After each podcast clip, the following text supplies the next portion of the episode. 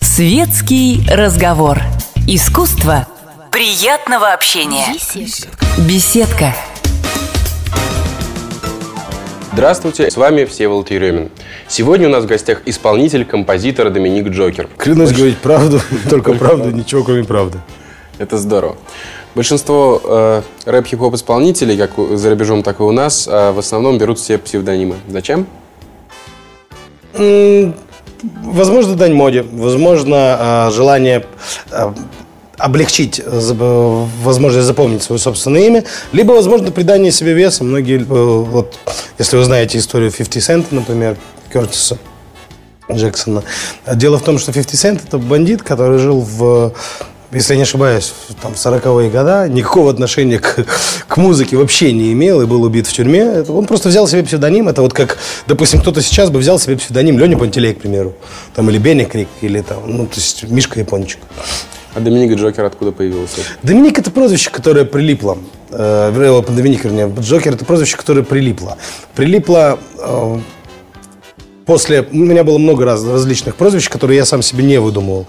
Были апельсины, были ну, много разных каких-то мом- моментов. Но в, в силу моего, вернее, в, в силу моего общения с людьми, я постоянно кого-то подкалываю, на что-то развожу, как-нибудь кого-нибудь разыгрываю. меня начали ассоциировать с таким так называемым шутом. Ну, как-то шут, как-то, ну, странно называть там чувака шут. И меня назвали Джокером. Доминик – это имя, которое было мне... Это был компромисс между родителями, эм, крещенными сначала там один, один в католической, э, мама в православной. Ну, тут, то есть там вот такой вот целый замес. И э, в одном из паспортов я Александр Доминик Джокер. Это как двойное имя. И я могу использовать как Александр, так и Доминик. Это имя, это второе имя. А жена как дом называет? Э, Домс, домик, а, пась, папа в плане. А, вот телеведущий, композитор, исполнитель, саунд-продюсер. Много приписываешь мне. Ну, ну, разве нет? Нет, я Все это есть. Вот из этих профессий перечень немалый. Какую сам больше всего предпочитаешь? Стоять на сцене. Стояние на сцене, артист. Артист, исполнитель. А, пишу я, потому что не могу не писать. Не потому что надо, а потому что не могу не писать, например. Веду я, потому что мне это интересно. Какие-то идеи возникают там, с ребятами, и мы это там все снимаем. Э, Я надеюсь, что будет все продолжаться в разных ипостасях. Но я понял, что это одна из самых тяжелых работ, кстати. Вот, быть ведущим программы, э, быть, не знаю, ведущим концерта. Это, это очень сложно.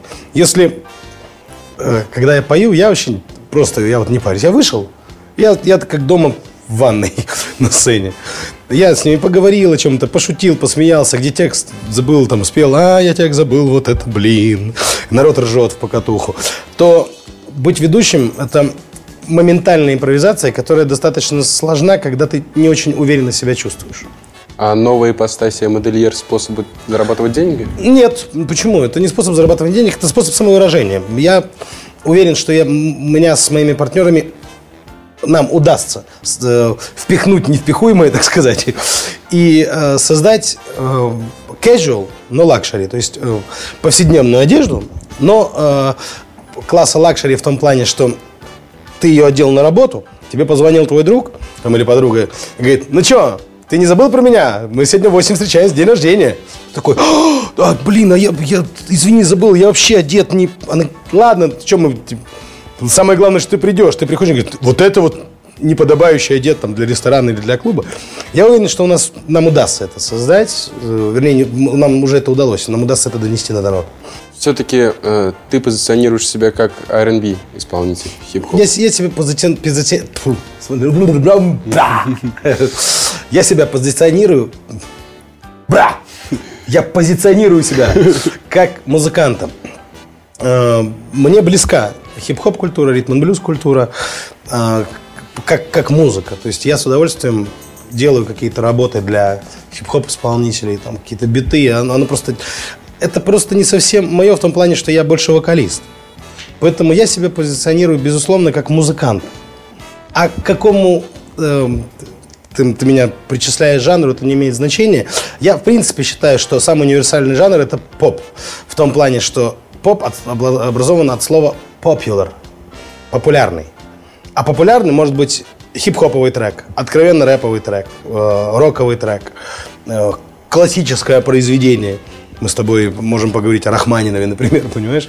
Э, или о Моцарте, который э, в принципе в, в классической сфере не андеграунд, а все-таки popular. То есть то, что понимает каждый человек, не имеющий отношения к э, непосредственно этой культуре, не углубляющийся в это. Я вообще считаю, что чем больше существует людей, которые создали какой-то некий замес э, между различными культурами, тем э, больше народа начнет углубляться в корни этой культуры. Вот я говорю, допустим, о хип-хопе или ритм-блюзе. Если мой трек какой-то замешанный на таком э, мейнстрим ритм-блюзе, к примеру, э, стрельнул, то народ, интересующийся уже более глубокими ритм-блюзовыми исполнителями, там, более интересными, там, уходящими в, может быть, в года, эм, они, э, у них есть мотивация этим интересоваться. А моя заслуга в том, что я еще пару волонтеров притащил как бы, в эту культуру. Я к чему еще этот вопрос задаю? Просто даже вот, может быть, плохая параллель, но все-таки проведу. А, ты и Тимати, да?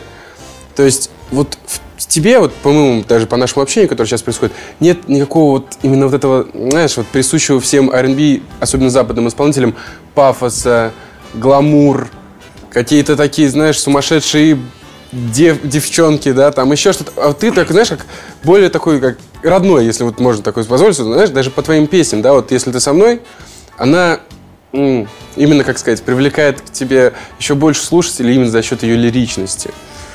Э, ты знаешь, я вот по поводу Тима я с тобой не соглашусь в том плане, что нет в нем никакого пафоса. Он играет по правилам э, той игры, в которой Нет, я имею в виду только образ нет, на сцене. В целом, да, да, я понимаю, я имею в виду не в общении. Угу. А, дело в том, что вот эта атрибутика, она непосредственно нужна для новой аббревиатуры, э, вернее, для нового разъяснения аббревиатуры R&B Rich and Beautiful типа богатый и красивый, я ее про себя, ну, я говорю, прозвал Rich and Bitch. Но целом, это просто атрибутика. Это как обязательно раньше э, роковые коллективы должны, ну, там Элис Купер обязательно должен был откуда. Ты думаешь, он очень любит летучих мышей? Но он должен был откусить ей голову там. Я, я, я уверен, что Ози Осборн тоже как бы не, там, не любитель э, всяких вот этих вот там страшных э, там, разрисовок и всего остального. На группа Кис, я не думаю, что они вот так вот ходят по улице и им доставляло вот... То есть это атрибутика, это шоу.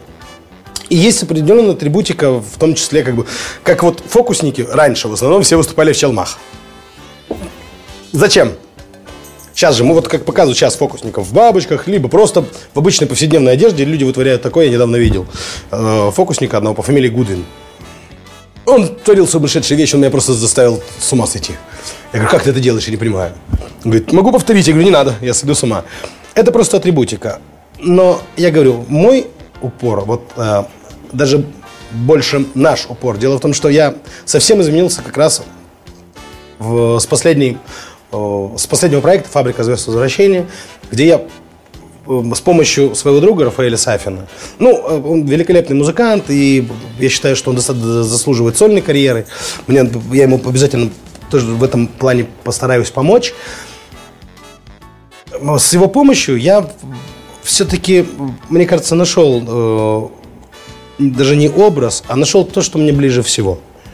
То, что во мне как бы все это время дремало, периодически просыпаясь, выдавая такие треки, как там «Ты придешь», «Ты нужна мне», там «Плачут небеса», но вот э, это все как бы то, то дремлет, то появляется, то пропадает, то я сваливаюсь в какую-то там депрессивную тему. Но наконец-то я вот нашел, и вот весь мой второй альбом будет... Не значит, что он будет медленный. Абсолютно нет. Друзья, не пугайтесь. Но это будет лирика. Это будет безусловная лирика.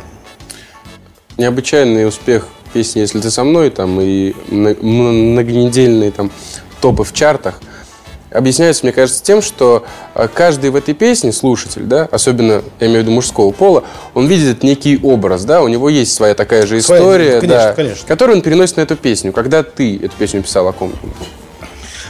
Я не могу тебе сказать, э, о ком я думал, потому что я когда, знаешь, я не помню. То есть, скорее всего, мое, мое ощущение, что, естественно, э, Я думал о своей семье, о, о Альбине, о малышах, о том, что я получил, в, в, не знаю, даже не взамен, а, а что я получил от, от неба в подарок вот, вот в этой жизни.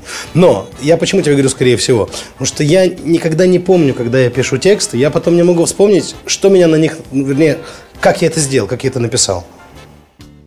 Э, оно как-то вот, это причем можно сказать, что это общие слова, либо наоборот, э, там, э, кокетство или там интересничание, как говорили раньше. Нет, это абсолютная правда. Я вот когда придумываю песню, я нахожусь в таком каком-то странном состоянии, вот когда она пошла, все. Потом технические моменты я все помню. Как мы писали бас, как мы спорили там за партию пианино, как мы там, то есть мы с Рафом ругались за струнные, за скрипки, что здесь будет играть, что не будет играть. Как мы ругались с Пол Вайном за ремикс, надо ли вот в этом темпе или в этом. Это я все помню. А когда я создаю само произведение, я не помню ничего. Следующее произведение, которое появится, это станет достаточно э, серьезным открытием. Я могу уже начинать потихонечку приоткрывать завесу тайны, потому что мне кажется, что это станет музыкальным событием. Это, стихотворение, э, это произведение, написанное на стихи классика Максима Горького. Причем э, могу сказать, что я сам не ожидал, вот я увидел сейчас твое лицо такое, я сам не ожидал, э, я совершенно случайно наткнулся на эти стихи, это был еще один из проектов телевизионных, в котором типа соревнования между композиторами. И в этом проекте было одно из условий написать Э, музыку на стихи классика. И были пред, пред, предложены там э, Есенин, э, Пушкин, э, Максим Горький, ну, э, э, Цветаева, то есть ряд, ряд классиков. И так как я самый последний оказался вообще, со мной за три дня меня пригласили в этот проект, потому что я, я не понимал, буду я в России или нет в этот момент. Я дал согласие, они говорят, ну, у нас остался Горький. Я говорю, ну для меня Максим Горький сразу ассоциация с между тучами и морем гордо реет буревестник. Мы всегда его э, стихотворение там, в школе пытались как-то смешно переделать. Там, глупый пингвин робко прячет там, э, э, там, тело, тело жирного утеса, тело, свою подлую натуру прячет пингвин под бульдозер, понимаешь? То есть мы пытались как-то так это все смешно. А тут я, когда начал читать это стихотворение, у меня руки сами стали играть. Просто я просто взял эту, эту пачку и перебирал, перебирал на студию. У меня был всего один день для того, чтобы придумать это музыкальное произведение. И это станет следующим синглом. Я очень надеюсь, что оно станет ярким событием, потому что мы очень серьезно к этому подходим, уже технически серьезно. Музыкально мы уже подошли, а теперь технически. Э, я возьму на себя смелость изменить только несколько строчек в стихотворении, э, потому что все-таки текст к песне и стихотворение – это несколько разные вещи по форме я возьму на себя смелость дописать несколько моментов, там, бриджик дописать, отдельную часть музыкальную. Но в целом я оставлю все без изменений, и мне кажется, что это будет очень сильное произведение. Так хотя, это... ты знаешь, вот извини, что перебиваю, ничего, я, ничего, ничего. хотя неизвестно, может быть, я вообще половину перепишу. То есть, э, хотя это для меня, я говорю, для меня это прям э, серьезная работа очень. Тоже такой серьезный достаточно вопрос. Фабрика звезд – это вот, по моему мнению, это билет. Некий билет в шоу-бизнес. Но при этом это, э, мне кажется, тяжелейшее испытание для человека. В плане того, что э, выпускников «Фабрики звезд» было очень много, да? но осталось немного. Вот. Как в свое время сказал Энди Уорхол, что каждый может стать популярным, но на 15 минут. Да? 15 А Доминик Джокер, он был до «Фабрики звезд», он был на «Фабрике звезд», он был на «Фабрике звезд» возвращения. Только не ассоциируй меня с Лениным. И он, и он есть, да, и он есть после «Фабрик звезд». Вот Расскажи, как так получилось вообще? В чем вот этот, вот где эта грань? Вот именно меня волнует вопрос звездной болезни. Некоторые не выдерживают этого, да?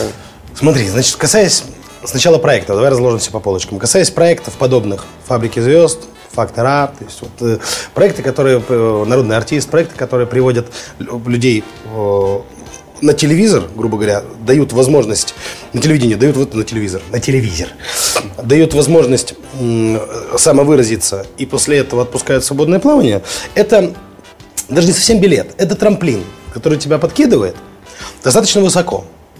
Ну, тут много там, слагающих факторов, в зависимости от твоего поведения, твоего состояния, э, того, как ты э, действовал на данном проекте. Причем нам просто повезло, потому что мы решили не действовать никак, нас брали для нам показалось, что нас брали для балласта.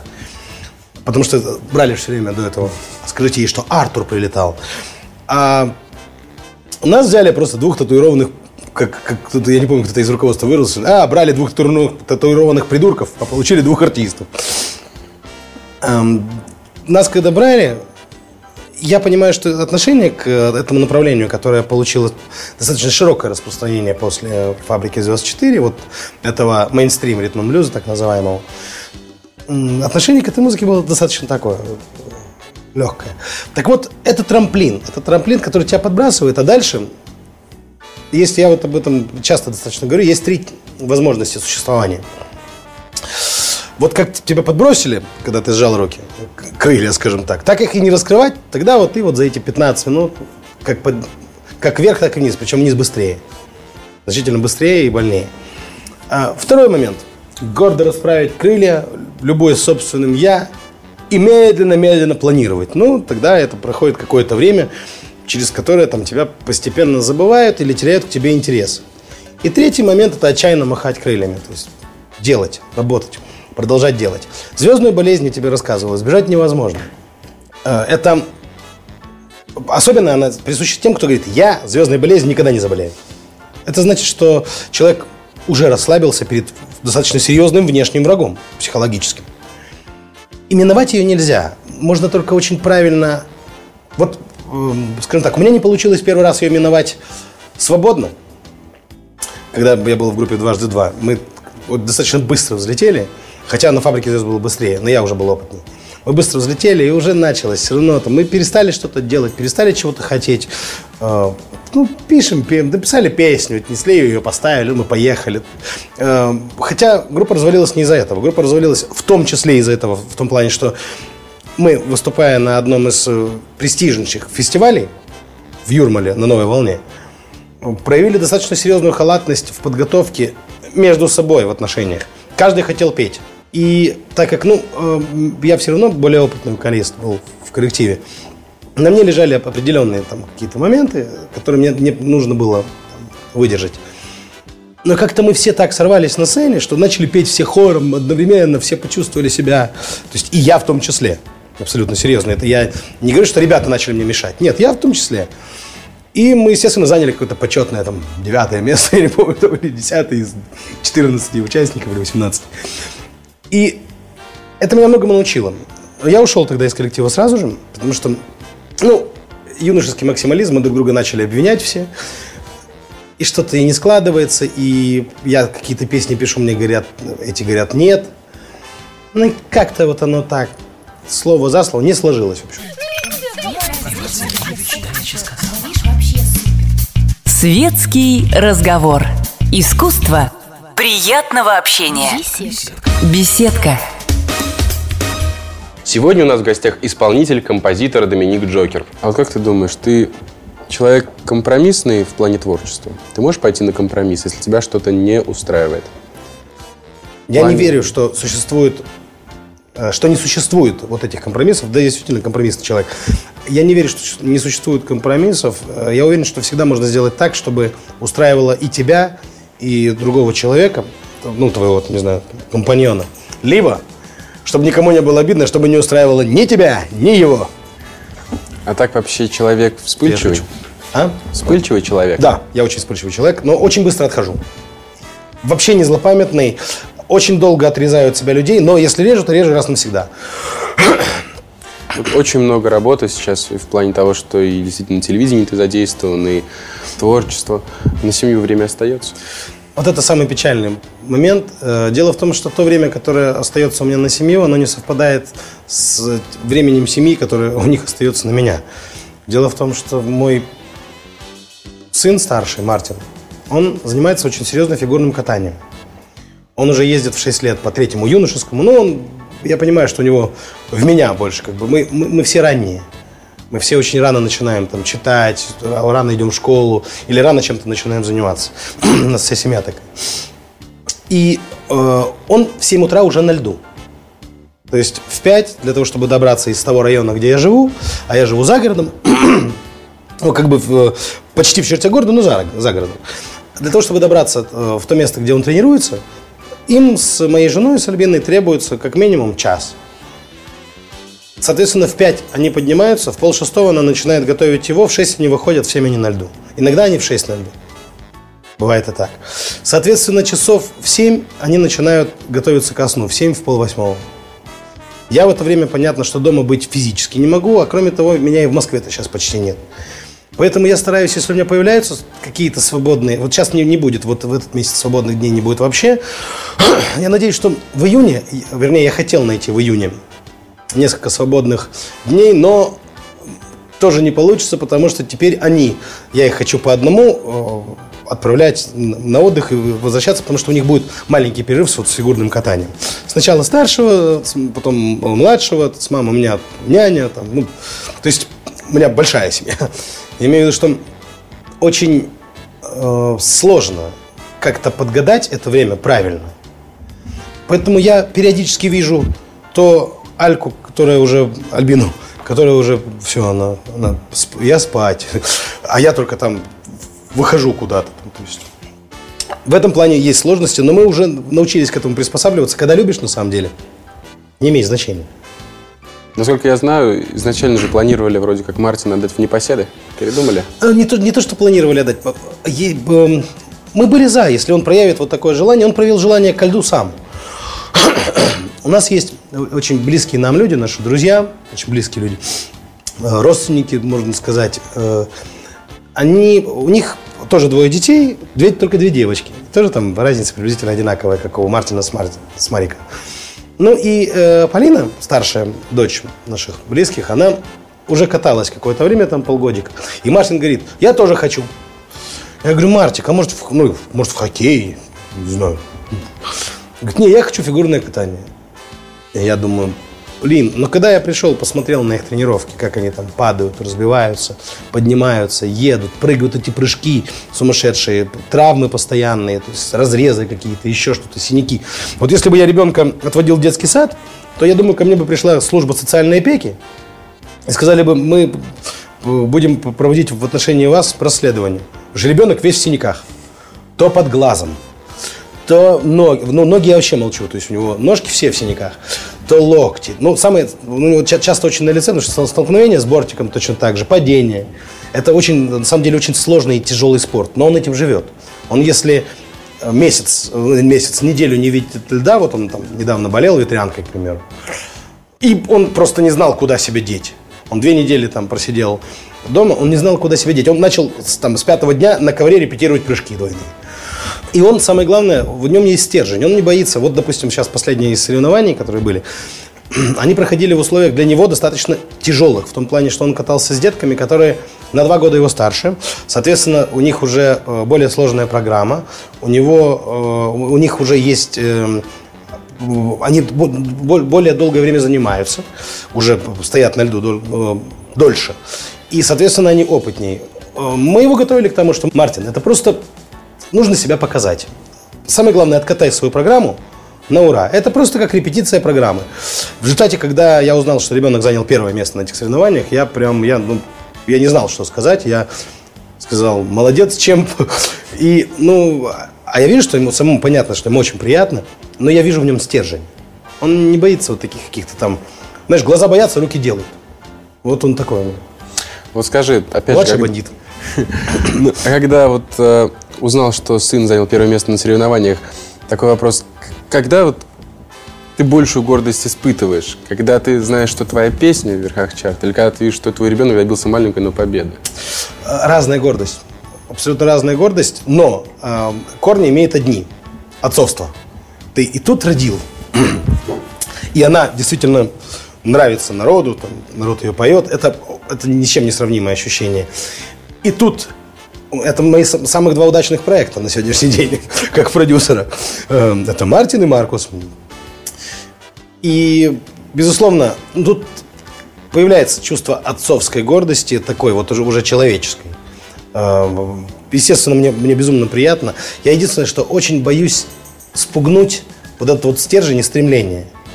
Э, боюсь его разбаловать и убедить в том, что он типа ему все легко дается. Я попытаюсь его все-таки... Эм, очень много связано, особенно при стоянии на льду, очень много связано с внутренним состоянием, с эм, волнением. Потому что если ты волнуешься, когда ты поешь, ты можешь там, ну не знаю, текст забыть или ноту не взять, то тут ты можешь получить серьезную травму. Не так прыгнув. Э, тут наоборот, нужно отключить голову, чтобы все выполняла мышечная память, а ты только, э, чтобы душа только играла вот под эту музыку. Это очень сложно. Я читал, что вы с женой стараетесь детей воспитывать в японском стиле. Э, наоборот, такое? наоборот, я тебе скажу, ты неправильно прочел. Стараемся не воспитывать в японском. А, не да, мы разрешаем им. Ну, японская система воспитания, что до пяти лет детей можно, детей можно все. Детям можно все. После пяти э, начинаются строгие рамки. Мы стараемся придерживаться этой схемы. Просто после пяти ребенок начинает понимать. Но не, но не следуем точно японской схеме, потому что потом ребенку все равно, для него это стресс. Ему тяжело понять, почему мне вчера, когда мне было 4, это можно, а сегодня, когда мне 5, нельзя. Прошла неделя, там, две или три, ну, неважно, месяц. Почему? Почему мне нельзя? Мы стараемся не запрещать. Понятно, что насилие в семье не присутствует. Марик два раза получал по попе газетой. Э, Причем просто свернутой газетой, как бы. Оно было громко. И сначала это его насторожило. Теперь это его вообще не настораживает, он уже на это не ведется. Но папа является кое-каким авторитетом все равно в семье. Марик неуправляемый. Он, э, он из тех людей, которые э, всегда идут к своей цели. Он боится, плачет, но делает. Там. Ему говорят, там, не ломай. Он боится, плачет, но делает. Или не плачет, сцепит зубы и говорит, а я буду. Э, вот он, он такой. Мартин, у него стержень более, э, ну, не знаю, другой, в общем, стержень. А у этого прям упрямство. Ну, я, я понимаю, что это детское все равно. Но он стоит на своем до последнего. Поэтому мы стараемся объяснять, объяснять, почему там этого делать не следует. Либо новая система кнута и пряника. iPad. Они у меня великолепно разбираются в, в iPad в, и в, в PlayStation. Великолепно. В PSP, в Sony PlayStation, в все три. Мне пришлось купить дополнительное количество iPad, потому что постоянно драка дома. Но я им, правда, купил первый, потому что второй мой они убили. Они убили второй, а он, он все-таки потоньше, как бы он менее... Я им купил первый, закачал туда все, что можно. Теперь идет драка. Они, Марик просто периодически что-то вытирает.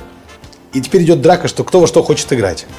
Потом э, они, грубо говоря, если себя неправильно ведут, ну вот Мартин, это Мартин уже взрослый, он вообще очень рано повзрослел, то Марика можно заставить только таким образом. А я iPad заберу и все.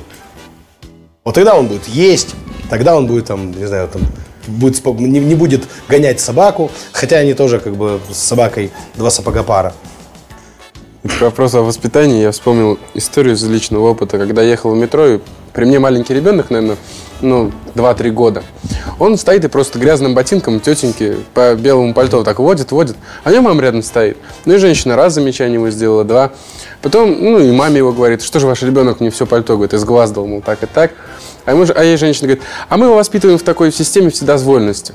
И причем, и никакого внимания вообще. Тут к этой женщине, к мамаше, подходит парень, ну такой, наверное, лет 20, такой, с такой, с сережками, с длинными патлами, и выливает мне сверху банку пива на голову. Говорит, а меня, говорит, в такой же системе воспитывали. Ну вот, так что здесь, на самом деле, Кнут и пряник действует, на самом ну, деле, система получше. Это абсолютно. Э, я, я поэтому и говорю, что система вседозволенности, она потом вызывает у ребенка стресс и озлобленность, и потеря контакта с родителями. Тогда крайний вопрос. Кем бы мечтал спеть дуэтом? Есть же наверняка у каждого артиста. Много людей есть, с которыми я мечтаю спеть дуэтом. Один из них Стив Вандер, конечно, безусловно. Но, знаешь, опять же, глаза боятся, руки делают. Я понимаю, что мне бы было очень некомфортно в присутствии одного из моих кумиров. Я очень надеюсь, что мне удастся... Я, я вообще хочу вот на этом альбоме, на последующем альбоме воплотить много разных дуэтных задумок, но не в том плане, как это принято в ритм-блюзе. Он прочел, я спел, или еще какие-то там какие-то моменты. А прямо таких серьезных творческих работ. Э, как музыкальных, так и каких-то идейных, литературных. Мы сейчас с Рафаэлем Сафиным задумали одно литературное произведение, с которым, рабо которым работаем. Ну, в общем, очень много планов впереди, и хочется, чтобы они все получили имели место быть, скажем так, получили свой билет в жизнь. Здорово. Спасибо большое. Спасибо. Горячий кофе, светский разговор, интересные персоны, хорошая компания, беседка, уютное место для душевного разговора.